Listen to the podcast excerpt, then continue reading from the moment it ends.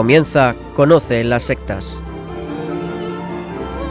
Con Vicente Jara.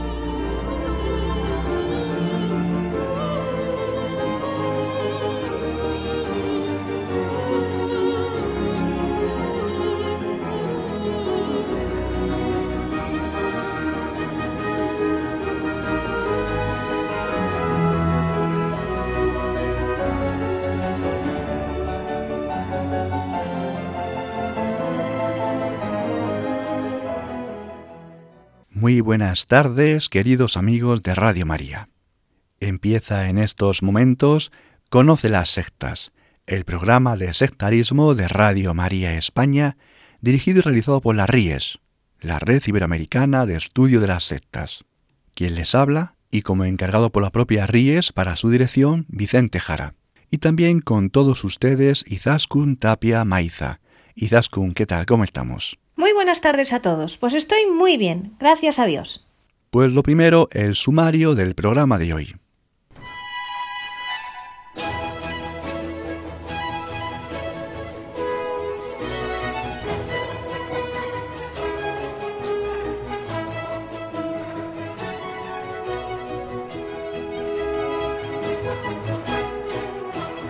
Hoy en el programa hablaremos de algunos aspectos sectarios de los estados.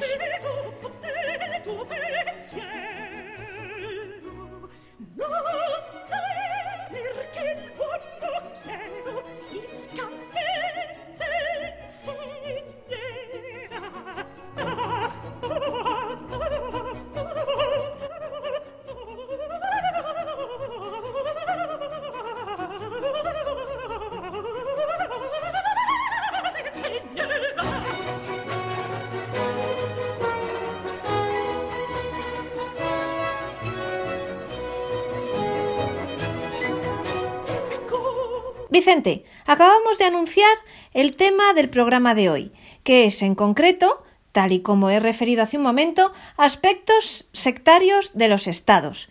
Por favor, detállanos más el tema. Pues sí, claro que sí, Zaskum. A ver, los estados, las estructuras políticas que conocemos en Occidente, que tenemos, sin entrar, la verdad, en muchos detalles, centrémonos, por ejemplo, en España o en Francia o en Gran Bretaña, en Holanda o en Estados Unidos o Canadá, sin mayores distinciones ni diferencias para lo que aquí nos va a interesar, pues en ocasiones pues no se comportan correctamente. Es más, a veces se comportan muy, muy, muy mal, con aspectos propios de una secta, o mejor, con algunas actitudes sectarias. Y esto, y esto, que es objeto de este programa y que llevo años observándolo, últimamente me preocupa todavía mucho más, y es de lo que vamos a hablar hoy aquí. Tema muy interesante y sí, a veces vemos cosas que hacen o proponen los políticos que nos gobiernan que se parecen a cosas que vemos que hacen las sectas en su manipulación. Pues primeramente vamos a recoger o hacer notar algunos elementos, algunas actitudes sectarias, así en general. Luego ya la vamos a matizar para el tema de hoy. Pues son, por ejemplo, las siguientes.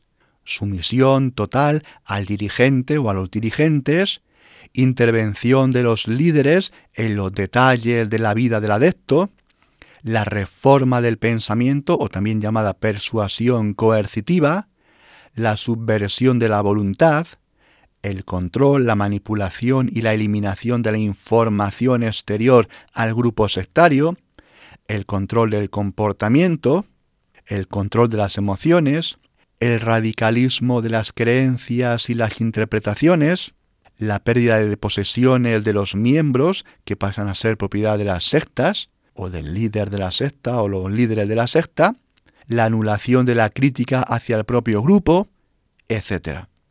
Y a partir de esta serie que acabamos de enunciar, pues podemos ahora nombrar algunos aspectos comportamentales, pues en este sentido, como por ejemplo la apropiación por parte de los políticos de la educación de los hijos contra la voluntad de los padres, o por ejemplo el control de los nacimientos y de las muertes con leyes de aborto y de eutanasia, en contra de las personas involucradas, o por ejemplo el agobiante control financiero que obliga a una dependencia de los poderes políticos, o por ejemplo la desprotección en los años más débiles, la ancianidad, el control de las pensiones y con ello el consiguiente caladero de votos de millones de ancianos a los que se va a manipular para votar en una dirección o en otra. También, por ejemplo, la ideologización de la educación en los niños y los jóvenes. O también el control de los medios de comunicación o la manipulación del lenguaje, etcétera, etcétera. Y en concreto, hoy hablaremos de este último aspecto, la manipulación del lenguaje. ¿No es así, Vicente? Eso es, Izaskun. Vamos a ver, centrándonos ya en el tema de hoy. A ver, una cosa que hay que decir con claridad es que el Estado no es una secta, ¿de acuerdo? El Estado español, donde estamos, por ejemplo, no es una secta, no lo es. Distingamos. Pero sí es verdad que tiene elementos sectarios. Características de las sectas que podemos encontrar en ciertas manifestaciones de las instituciones de los estados legislativas de los estados en los que vivimos, aspectos totalitarios y tiránicos. Y voy a hacer un comentario sobre este tema. Vamos a ver. Hace años, hace años, yo no hubiera hecho este programa, ni hubiera escrito sobre esto, por ejemplo, hace 15 años. Pero sí es verdad que en esta última década estamos lamentablemente asistiendo a una serie de medidas, de legislaciones, de orientaciones sociales, al menos en parte de la sociedad, o de grupos de presión, pues con cariz sectario. Y de ahí tratar esto en el programa de hoy. Porque, por ejemplo, hace 20 años era impensable encontrarnos los elementos que antes hemos mencionado sobre la infancia, sobre la familia o la manipulación que sí encontramos, por ejemplo, en regímenes totalitarios y, por supuesto, en las sectas. ¿De acuerdo? Y por ahí no vamos a pasar. ¿De acuerdo? Y por ahí no vamos a pasar ni vamos a dejar que ocurra esta intromisión de los políticos y sus aparatos comportándose como sectas, al menos en algunos aspectos, aspectos sectarios del Estado, de las instituciones estatales. Y aquí haremos una serie de comentarios que pueden ayudar a entender mejor el significado de estos aspectos sectarios que se están aplicando por parte de algunos políticos e instituciones. Eso es, eso es. Y así a nuestros oyentes les quedará muy claro el peligro de ciertas cosas que están ocurriendo en nuestro país y en otros países. Y aquí mucha gente callada y mirando a otro lado. Pues queridos oyentes, les vamos aquí a contar lo que significa manipular el lenguaje, en concreto el cambio del lenguaje que vemos día sí y día también. Por supuesto, como no, dentro de la temática de este programa, las sectas, la magia y el esoterismo. Pues tomen nota. Vamos allá, Vicente. Vamos a ver. Uno de los elementos sectarios es el control del lenguaje, la manipulación lingüística, la alteración de las palabras. Palabras que dejarán de significar lo que antes significaban. O bien se crearán palabras nuevas. O se modificarán los significados que antes tenían. Y esto es muy peligroso. Las palabras son las formas lingüísticas con las que expresamos la realidad, con las que manejamos los conceptos, los objetos, las abstracciones de lo que percibimos, y tanto en cuanto a objetos como a personas, como a sentimientos. Alterar las palabras es alterar la conceptualización psicológica de una persona. Alterar las palabras, por lo tanto, es cambiar, alterar la conceptualización psicológica de una persona. Por eso no se puede hacer a golpe de ideología de turno. Vicente, ponnos un ejemplo para ir entendiendo mejor todo esto. Pues sí, claro que sí. A ver, vamos a poner varios ejemplos, diversos ejemplos. Por ejemplo, hay algunos cristianos, ¿de acuerdo? Cristianos, que saltándose toda la doctrina cristiana, dicen eso de Dios Padre Madre, Dios Padre Madre, que a veces escuchamos por ahí algunas personas que dicen ser cristianas. De esto en concreto hablamos ya en un programa pasado. Bien, pues esto de Dios Padre Madre no tiene ningún sentido en el cristianismo. Ningún sentido. En el cristianismo, aunque Dios obviamente no tenga un sexo concreto, tenemos a Jesucristo, que es Dios el cual Jesucristo, que es Dios, llama a su Padre en la oración, es decir, en la oración, en su hablar más íntimo con la primera persona de la Trinidad, le llama Abba, Abba, papaito, Padre. Claro que Dios, por supuesto, tiene aspectos amorosos maternales, pero Jesucristo, Jesucristo, denomina de manera muy identificativa, muy clara y muy íntima a Dios creador como Padre. Como Padre, Padre, Dios Padre. Es algo que nos contó Jesús de lo más íntimo de la relación de Jesús con su Padre Dios. Y por lo tanto, llamar a Dios Madre es cambiar aquello que Jesucristo nos ha dicho. ¿De acuerdo? Es decir, es ideología y es contrario a la realidad. La ideología siempre, siempre es contraria a la realidad de las cosas. Es el intento de imponer que la realidad sea lo que no es, es forzar a la realidad a que sea lo que yo quiero que sea.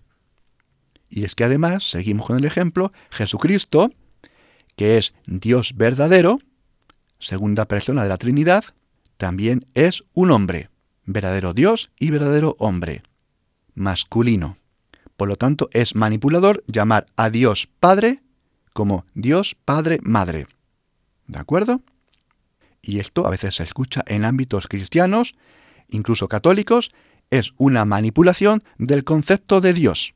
En el cristianismo, el aspecto femenino, vamos a ver, el aspecto femenino en el cristianismo está de manera sublime en la figura de la Virgen María. La Virgen María que es la imagen y modelo de la Iglesia de la Iglesia. La Iglesia es el aspecto femenino, que corresponde con la figura de la Virgen María.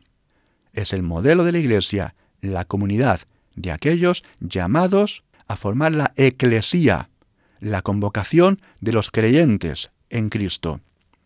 Lo femenino, lo maternal, está en la Virgen María y en la Iglesia como comunidad que acoge y engendra a Cristo. La Virgen María asumió a todas las diosas de la antigüedad, todas esas diosas de la fecundidad que existían, diosas maternales de otras religiones, diosas que engendran, y lo ha hecho a un grado máximo, engendrando a un hombre que es Dios, Jesucristo. La Virgen María es la gran figura potentísima y sublime de lo que es lo maternal. El aspecto masculino, el aspecto masculino está en Dios como Padre. Por lo tanto, no mezclemos las cosas llamando incorrectamente a Dios Padre Madre. Es un gran error, es ideología, es falso. Y así, Jesús jamás nombró a Dios, jamás lo hizo, jamás. Esa no es la fe de la Iglesia, llamar a Dios Padre Madre.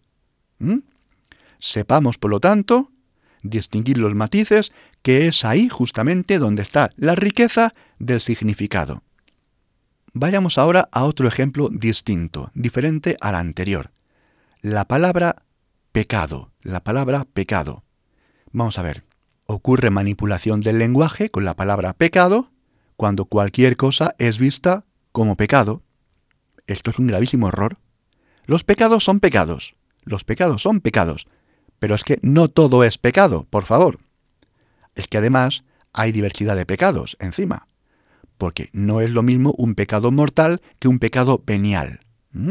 Y más en detalle, hay que ver el objeto de la voluntad, hay que ver la intención, hay que ver el consentimiento, el acto en sí mismo, la mayor bondad o maldad, las circunstancias, etc. Cuando se usa la palabra pecado para multitud de acciones y todas se califican como pecado, así a secas, esto es una apropiación incorrecta, muy incorrecta y generalista por parte de una palabra para englobar pecados diversos y a veces acciones que ni lo son. Esto es manipulación del lenguaje. ¿De acuerdo? Segundo ejemplo. Vamos a un tercer ejemplo, porque lo mismo, muy parecido al anterior, nos valdría para la siguiente palabra, demonio, demonio. Vamos a ver, no se puede meter bajo esta palabra cualquier acción que nos contraríe en la vida, ya sea la vida espiritual o en la vida cotidiana, normal y corriente. Hay personas, hay personas, mal hecho, hay personas que ante cualquier hecho, o al menos ante muchos hechos, pues ven la acción del diablo. No tiene sentido, no tiene sentido. No podemos ver al diablo en casi cualquier cosa que ocurra. Y eso, lo digo yo, que afirmo con claridad y con rotundidad la acción demoníaca en la vida y en la sociedad. ¿En las personas? Pues claro que sí. Pero cuidado con ver al diablo en todo. ¿De acuerdo? No podemos ver al diablo en muchísimas cosas donde no tiene cabida. Y esto lo explica excelentemente bien en el artículo cuarto, la cuestión 80 de la prima secunde de la Suma Teológica de Santo Tomás de Aquino. ¿De acuerdo? Excelentemente bien. Santo Tomás de Aquino. Por lo tanto, es una manipulación del lenguaje allí donde se da una semántica más amplia de lo debido a una palabra, una palabra que se convierte en algo que lleva a que muchas personas en casi cualquier cosa y todos los días continuamente vean al diablo. De tal forma que se vive pues en un miedo absurdo y además repitiéndose u oyendo por parte de otros que esto es cosa del diablo o aquello o aquí ahí está el diablo intrigando, etcétera, etcétera. Esto es algo que hacen las sectas para controlar a sus miembros, igual que antes hemos dicho con el pecado, ver al pecado en todos los lados, son técnicas de control lingüístico, control emocional, control mental, ampliando el significado de las palabras. Y cuidado también con grupos cristianos si se deslizan hacia ahí. Cuidado también los cristianos cuando se deslizan hacia ahí. Porque también en la iglesia a veces se deslizan errores sectarios y cosas incorrectas. Vamos a ver, el pecado existe. Y hay que decirlo e indicarlo. Por supuesto que sí. Y el diablo, por supuesto, claro que sí, que existe también y que actúa, pero sin obsesiones ni verlos en todos los lados, ¿de acuerdo? Hay que verlos donde estén, y donde no estén, no. ¿Mm? Y esto de la extensión semántica de las palabras es muy peligrosa. Vamos a ver, el psicólogo Abraham Maslow decía aquello de que si la única palabra que tienes en tu cabeza es martillo, si la única palabra que tienes en tu cabeza es martillo, todo el mundo lo va a saber como si fueran clavos.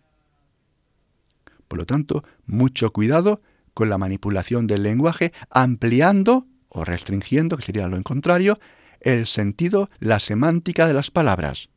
Bien, pues siguiendo ya con algunos ejemplos más, pero más brevemente, hemos aquí también hablado varias veces de cómo las sectas, como los testigos de Jehová o los mormones, dos de las sectas más manipuladoras del lenguaje que existen, pues usan terminología cristiana, pero no lo son. Y confunden a los cristianos. Se hacen pasar por cristianos. Son manipuladores.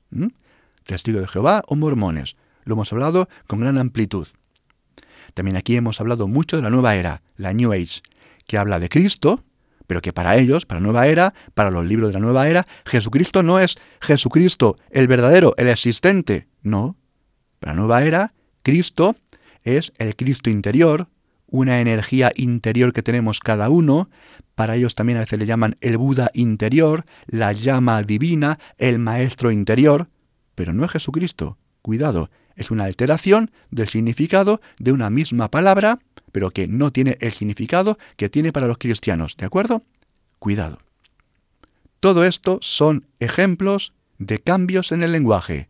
Todo esto son ejemplos de cambios en el lenguaje, alteraciones del significado, cambios semánticos, y esto es muy, muy peligroso, muy, muy peligroso. ¿De acuerdo? Vicente, tú nos vas poniendo ejemplos religiosos dentro de la temática del programa, y lo que nos dices es que esto está ocurriendo a nivel político en la sociedad. Eso es, con eso es.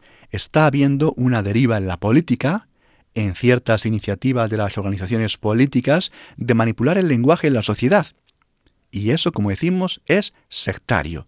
Digámoslo claramente, es sectario. Entendamos, por lo tanto, que este peligro está ocurriendo cuando, por ejemplo, se llama salud reproductiva al aborto, cuando de salud no tiene nada. ¿Mm? Es la muerte de un feto, de un embrión humano, de una persona. ¿Mm? O cuando se amplía el significado de la palabra facha o fascista y se aplica pues a cualquiera que quiera desprestigiar. Eres un facha. Incluso esta denominación se ha aplicado a personas de ideología socialista, lo cual ya es el mayor absurdo del mundo. Llamar facha a un socialista o a un comunista es absurdo. Son apropiaciones indebidas de significado. O cuando, por ejemplo, se considera que puede ser molesto usar la palabra padre, o madre, o marido, o esposo, o esposa, y se buscan otras palabras como progenitor A, progenitor B, o pareja. ¿Qué decir de todo esto? Pues esto es una locura. Es una locura, es una aberración, es una alteración de las palabras y con ello de los conceptos y con ello de la estructura psicológica de los ciudadanos. Y esto es algo que hacen las sectas, es una aberración. Es una auténtica aberración. Bien, pues vamos a escuchar ahora un poco de música. Y en el programa de hoy lo que vamos a, escuchar son precisamente famosas eh, melodías de música, tres melodías muy famosas de música clásica, pero que seguro que nos suenan a todos más por utilizarse en televisión para presentar algún programa o por temas de publicidad. Pues vamos a comenzar con un guiño a los futboleros y vamos a escuchar la melodía de cabecera de la Champions, que no es otra que una adaptación de Zadok the Priest de Händel, de su obra Coronation Anthems.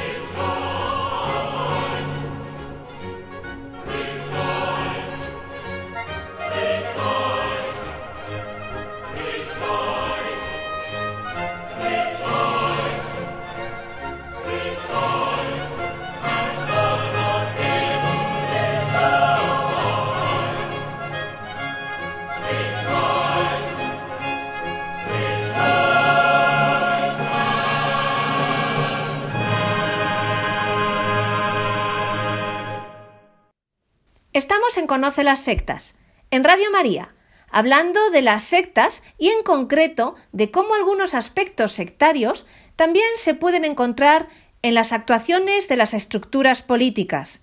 Y seguimos profundizando en el peligro de esta manipulación del lenguaje, en concreto, cómo se puede alterar el significado de las palabras, estrecharlos o ampliarlos, cambiarlos o incluso prohibir palabras. El anterior director de este programa, la verdad hace ya unos 10 años, José María Bahamonde, también de la Red Iberoamericana de Estudios de las Sectas, psicólogo y gran especialista en sectas, pues tratando de este tema, decía que la manipulación del lenguaje lleva en los adeptos a perder la frescura, la frescura a la hora de hablar, a perder la naturalidad.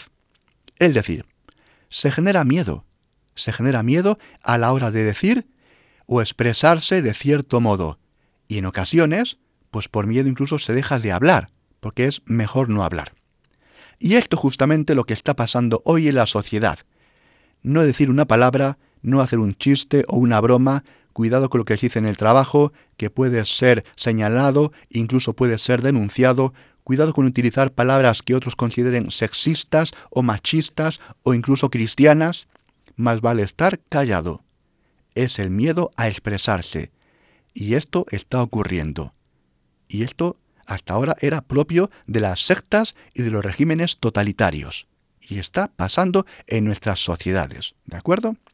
Además, además, al crear, al generar palabras nuevas que antes no existían, esas palabras, creadas por el líder de la secta o por los ideólogos políticos, pues pueden dirigirse al objeto que se quiera, porque son palabras nuevas, son neologismos, y vienen directamente del líder todopoderoso que las crea. Vamos a ver, lo normal en el lenguaje, lo normal en el lenguaje es que éste se va generando de manera natural por la sociedad, de manera tranquila. Pero en este caso, como decimos, de las sectas o de los ideólogos políticos, es el propio Estado y sus políticos quienes obligan a usar palabras que ellos están creando, palabras cargadas para manipular a los ciudadanos. Y todo ello usando palabras que parecen amables y que parecen respetuosas, pero que son terriblemente aterradoras y espeluznantes en su fondo, porque son comisarios políticos del lenguaje quienes las crean. Vamos a ver, otro aspecto que hay que mencionar de lo que hacen las sectas es que usan el lenguaje para oponer a unos contra otros, la secta contra los de fuera blanco contra negro. El lenguaje en las sectas es usado para hacer daño, para hacer confrontación. Es lo que hacen los ideólogos del lenguaje en la política. Se pone a las personas en dos bandos, buenos y malos, negros y blancos, rojos y azules.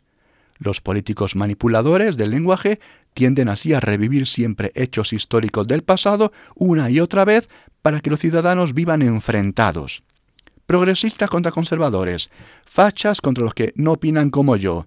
Y también ahora, por la ideología, la ideología de género, que es ideología, que es ideología, la ideología de género, que no es ciencia, es ideología, hombres contra mujeres. Es decir, allí donde no había problemas, los políticos manipuladores crean problemas para hacerse ellos imprescindibles. Vamos a ver, si el problema son estos políticos, si el problema son ellos. Si no había problema, ellos lo han creado. El problema son ellos. Los ciudadanos estamos hartos de manipulaciones. Ellos son el problema. Ellos, los políticos. Aquí la única diferencia real es entre ellos y nosotros. El lenguaje de los manipuladores lleva a la dicotomía, y esto tiene su origen en Hegel y en el idealismo alemán, que por un lado pasó hacia la izquierda, hacia Marx, y ahí a todos los regímenes totalitarios de izquierda, pero también por la derecha, a los germanos nacionalistas, los fascismos de derechas y los regímenes totalitarios de ese lado. Y eso es lo que hacen los tiranos, de un lado y de otro, y es lo que hacen las sectas, y lo que se hace hoy en día en nuestros países. Por otro lado, por otro lado, cuando las palabras se prohíben, además se pierde la libertad.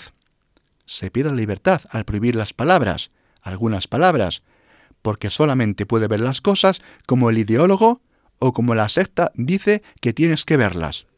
Vamos a ver, un aspecto muy interesante de esto es que al redefinir con nuevas palabras la realidad, la memoria, la memoria pues sufre un colapso, porque lo que la memoria tenía almacenado cosas, acciones, hechos, sentimientos, etc., definidos allí con palabras que ahora no vas a poder usar, lo que ocurre es lo siguiente, atención, vas a tener dificultades para acceder a esos fragmentos de tu memoria, de tu pasado. Van a ser difícilmente accesibles.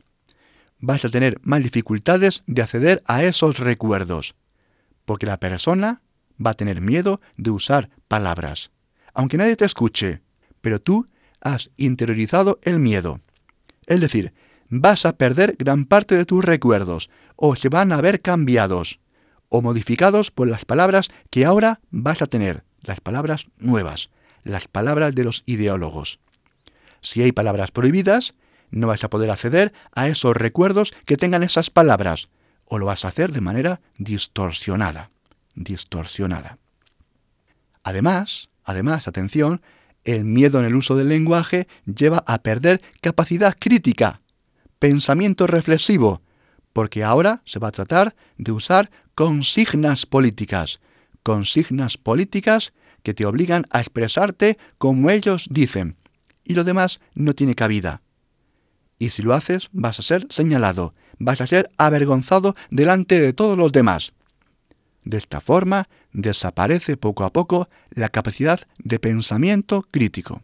Buf, Vicente, esto es terrible y la verdad te voy escuchando y aunque sabía lo peligroso de toda esta manipulación del lenguaje que está hoy en día ocurriendo, conforme vas contando y aclarando todo este tema, la verdad es que empiezas a temblar por, lo, por todo lo que significa.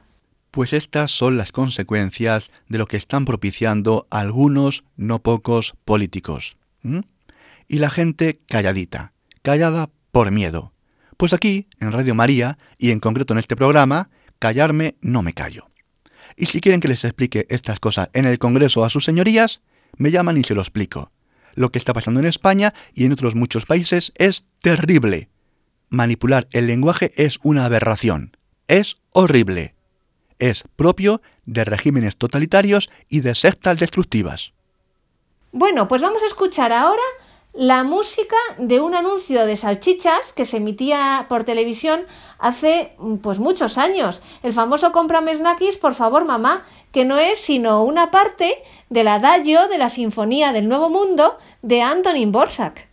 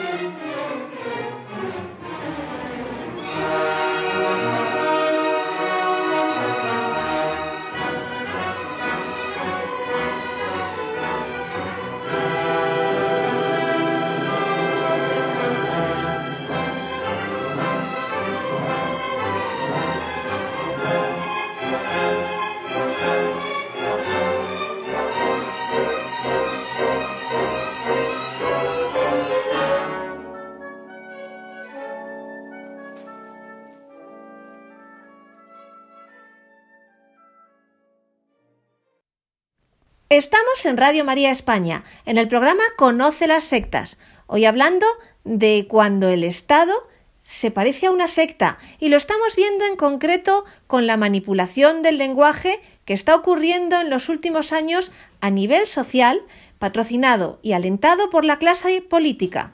Seguimos, Vicente. La palabra, la palabra expresa el concepto, que lo hemos dicho antes. Expresa el concepto, que es la abstracción de las cosas, de la realidad. Si las palabras se quitan, no vas a poder definir algunas cosas. Si se alteran las palabras y se cambian por otras que no corresponden, vas a denominar la realidad con palabras inadecuadas. La palabra y sus manipulaciones y cambios son más importantes de lo que podemos pensar entonces en un principio, porque esto que está ocurriendo a nivel social, promovido por los políticos, es más importante de lo que puede parecer, por todo lo que nos estás contando, Vicente. Es importantísimo, es importantísimo. Y lo voy a seguir explicando hablando ahora desde la magia, del de la magia, algo que también hemos tratado hace un par de programas aquí en Conoce las sectas. Vamos a ver, hablando de la magia, que también nos puede ayudar a entender lo que está pasando.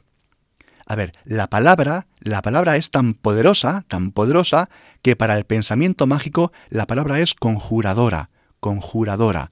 El conjuro, con la palabra en la magia, altera o al menos pretende, alterar la realidad. Y esto lo encontramos en la antigüedad, en las religiones antiguas. La palabra siempre ha sido considerada por el ser humano como poderosa, como poderosa por sí misma. El pronunciar el nombre de un objeto, inanimado o animado, es darle vida, y esto lo hace la divinidad, los dioses, Dios, o el sacerdote o el chamán. Poseer la palabra es poseer la cosa, y esto es lo que pretende el mago, la magia. Vamos a ver. Por ejemplo, en el mundo antiguo, en el mundo antiguo, por ejemplo, de Asiria y de Babilonia, no puede existir lo que no tiene nombre. Lo que no tiene nombre no puede existir. Y así, por ejemplo, si vamos al poema Enuma Elis, el poema Enuma Elis, al referirse al inicio de los tiempos, dice lo siguiente. Antes, en el principio, cuando el cielo no había sido nombrado, ni abajo lo terrestre no había sido mencionado? Es decir, lo que no tiene palabra no existe, no puede existir. ¿De acuerdo? Bien, dejando de lado este poema, el Enuma Elis, pues encontramos la verdad algo muy similar, muy parecido, obviamente, en el libro del Génesis. En el Génesis, en el origen, Dios con su palabra, leemos, da la asistencia a las cosas con su palabra a lo largo de los seis días de la creación. Al nombrar Dios la realidad, la crea, porque es Dios. Al nombrar las cosas, el nombrarlo con la palabra de Dios, la realidad se crea. El mago, el mago, quiere hacer lo mismo que hace Dios. Esa es la magia, porque sabe que la palabra es creadora. El político, el político, que se cree Dios, que se cree un supermago, que se cree Dios, quiere también cambiar la realidad por medio de las palabras, imponiendo palabras, quitando otras, alterando los significados, creando palabras nuevas, neologismos, llamando con unas palabras a cosas que antes se decían de otro modo. El político es como un gran chamán que se cree Dios. Pues sigamos hablando de la magia y de las palabras. Vamos a ver, vamos a ver. Los nombres de las personas, o incluso de algunas cosas, cosas de gran significado, se pensaba en la magia o las religiones antiguas que eran poderosos, nombres poderosos. Y por eso algunas religiones antiguas y culturas pues los guardaban en secreto, para que no fueran pronunciados, para que no fueran dichos. Por eso algunas religiones tienen nombres para algunas cosas sagradas que no conocía la gente corriente. Protegían esos nombres para que no fueran dichos, o mejor, para que no fueran malditos, malditos, maldichos. Eso es maldecir, maldecir, decir mal, decir de manera malvada, para que esas realidades o cosas o personas sagradas no fueran dichas, maldichas, malditas. La maldición es la maldición, la maldición, el pronunciamiento del nombre para atacar la realidad. Pronunciar un nombre poderoso, algo sagrado, de un dios, de un sacerdote, de un rey, es expresar su poder, manifestar su significado. Y la maldición, la maldición es lo que hacen los políticos. Así de claro. Los políticos están maldiciendo al manipular el lenguaje. Al manipular el lenguaje de la realidad, están maldiciendo la realidad, queriendo ser como dioses. Y de esto va este programa, explicarles a ustedes lo que está ocurriendo por parte del Estado, de algunos estados, de algunos políticos, cada vez más, cada vez más, desde el punto de vista de la magia, del esoterismo, de las sectas, lo que es la manipulación del lenguaje.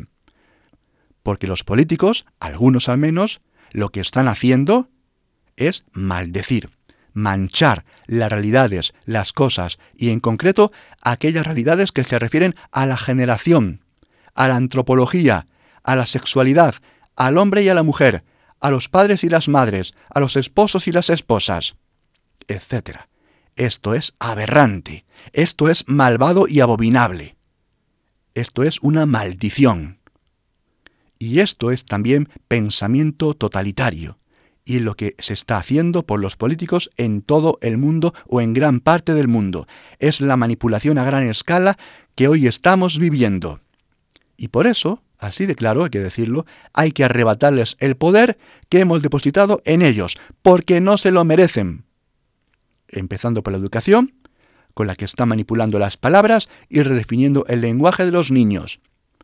Si la educación política quiere cambiar el lenguaje, hay que quitarle la educación a los políticos.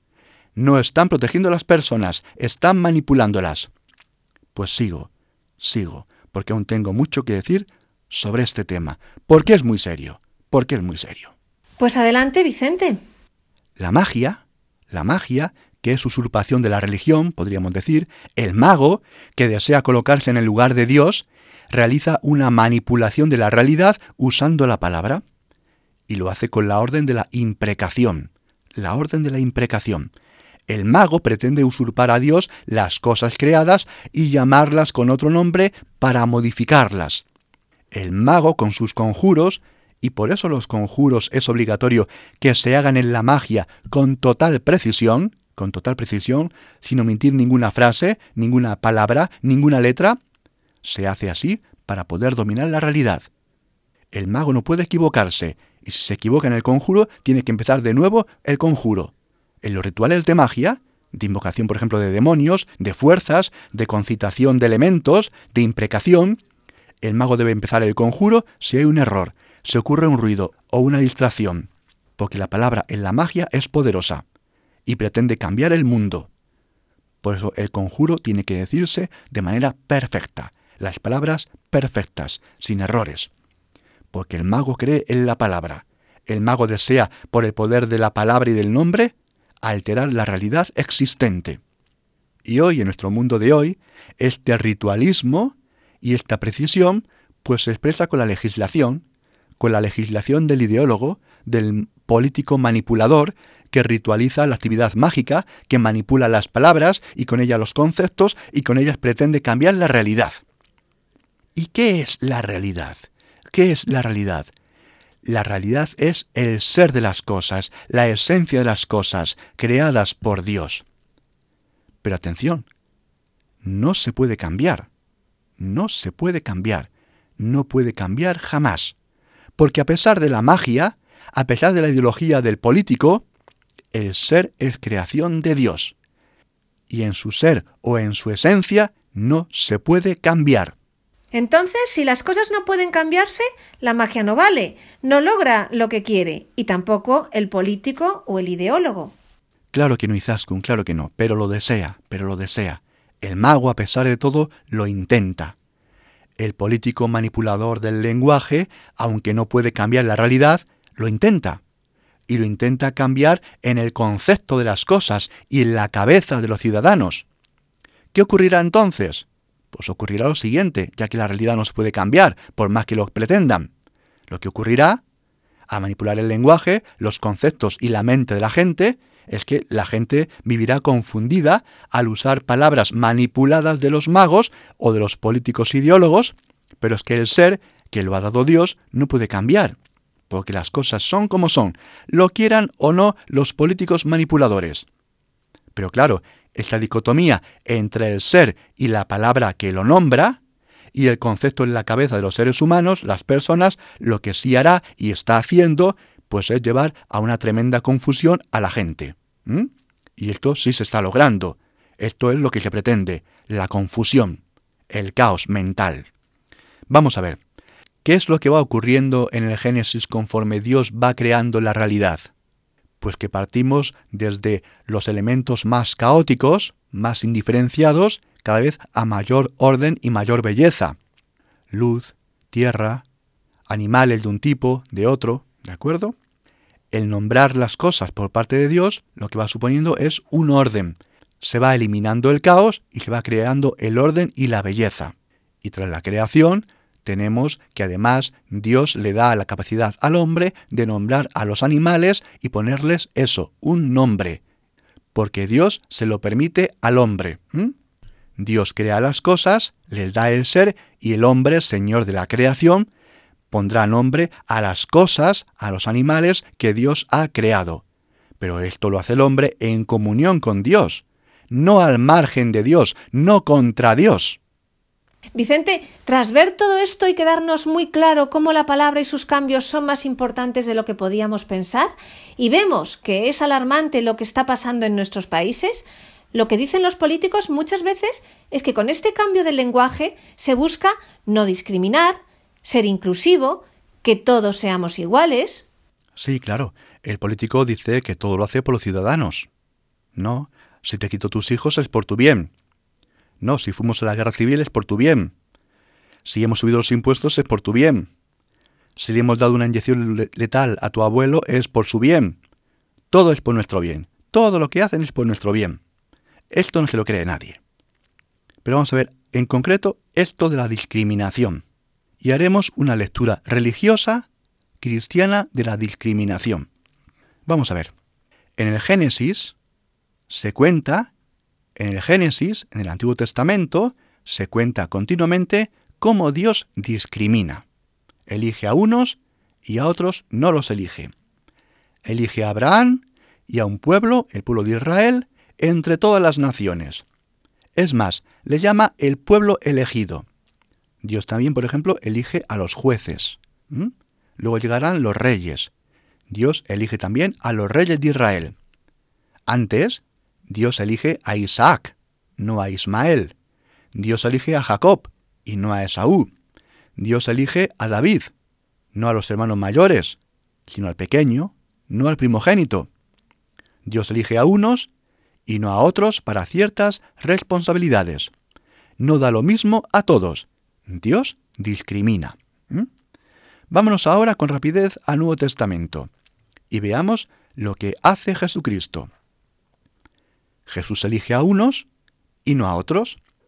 Por ejemplo, elige de manera especial a doce hombres, doce hombres, doce varones, para ser sus discípulos más cercanos, los que van a estar junto a Él, los que les explicará de manera más detallada muchas cosas que al resto no explicará. Son aquellos los apóstoles, los primeros obispos, y de ellos vendrán todos los demás, obispos y sacerdotes. No elige a todos.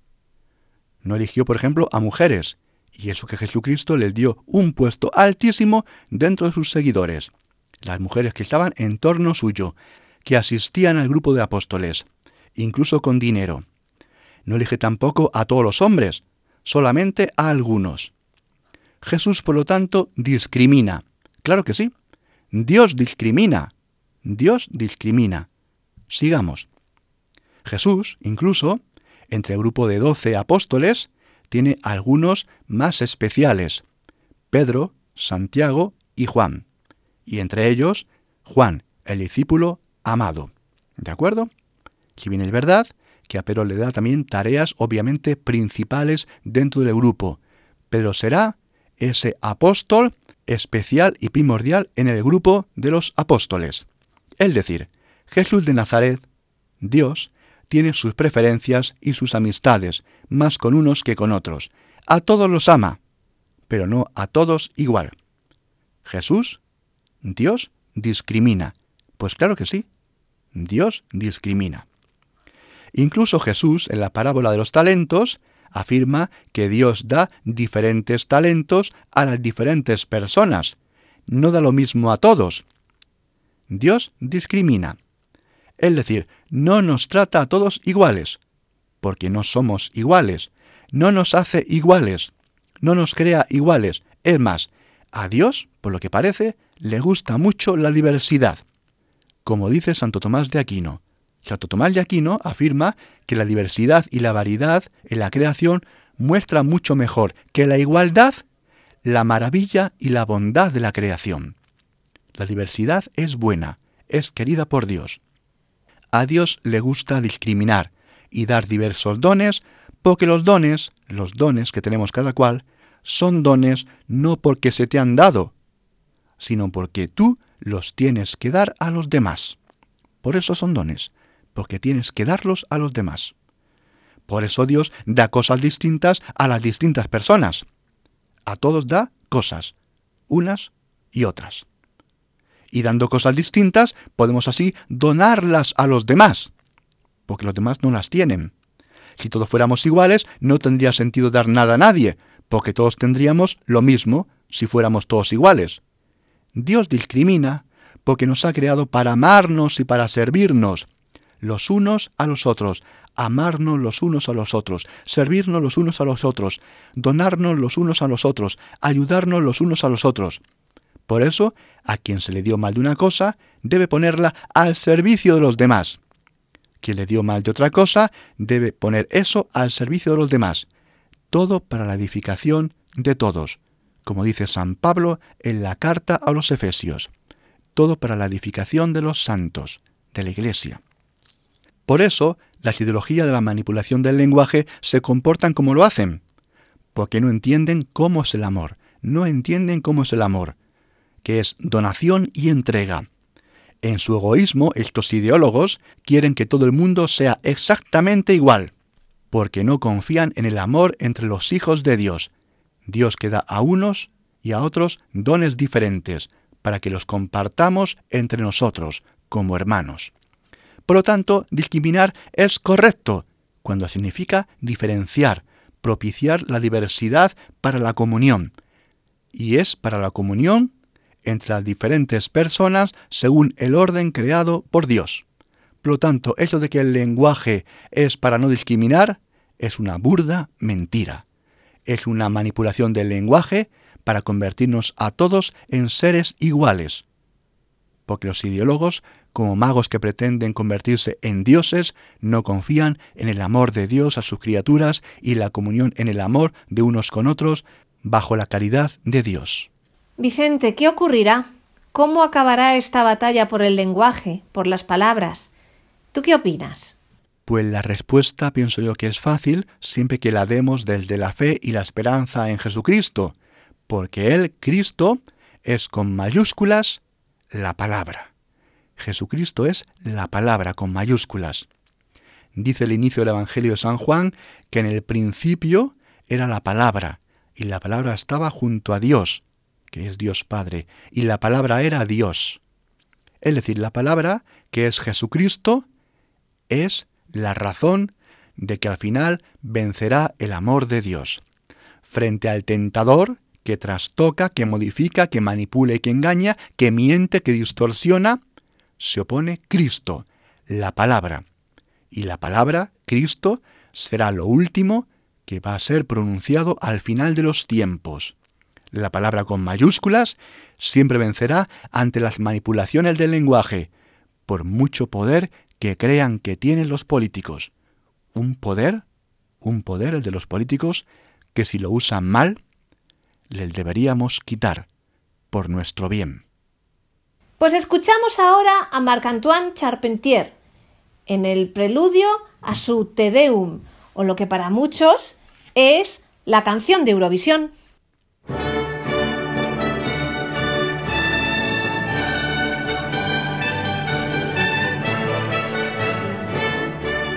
Y ya en el final, como siempre, les recuerdo nuestro correo electrónico y las tres páginas web el correo electrónico es conoce las sectas arroba radiomaria.es. La web de la RIES, la Red Iberoamericana de Estudio de las Sectas, es www.ries-medio-sectas.tk, donde podrán suscribirse al boletín semanal de manera gratuita. La dirección del blog de las Ries es www.info-ries.blogspot.com. También pueden leernos dentro del portal de noticias religiosas de Infocatólica, cuya web es www.infocatólica.com.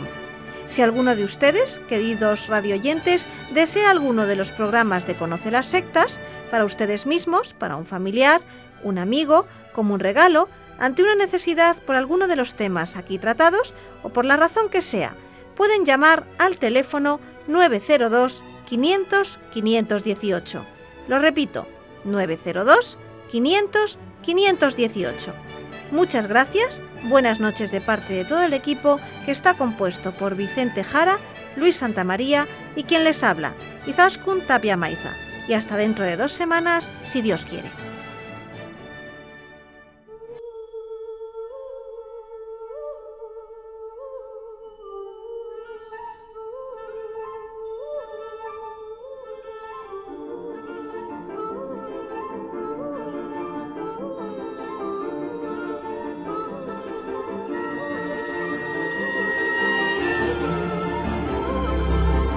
Han escuchado Conoce las sectas con Vicente Jara.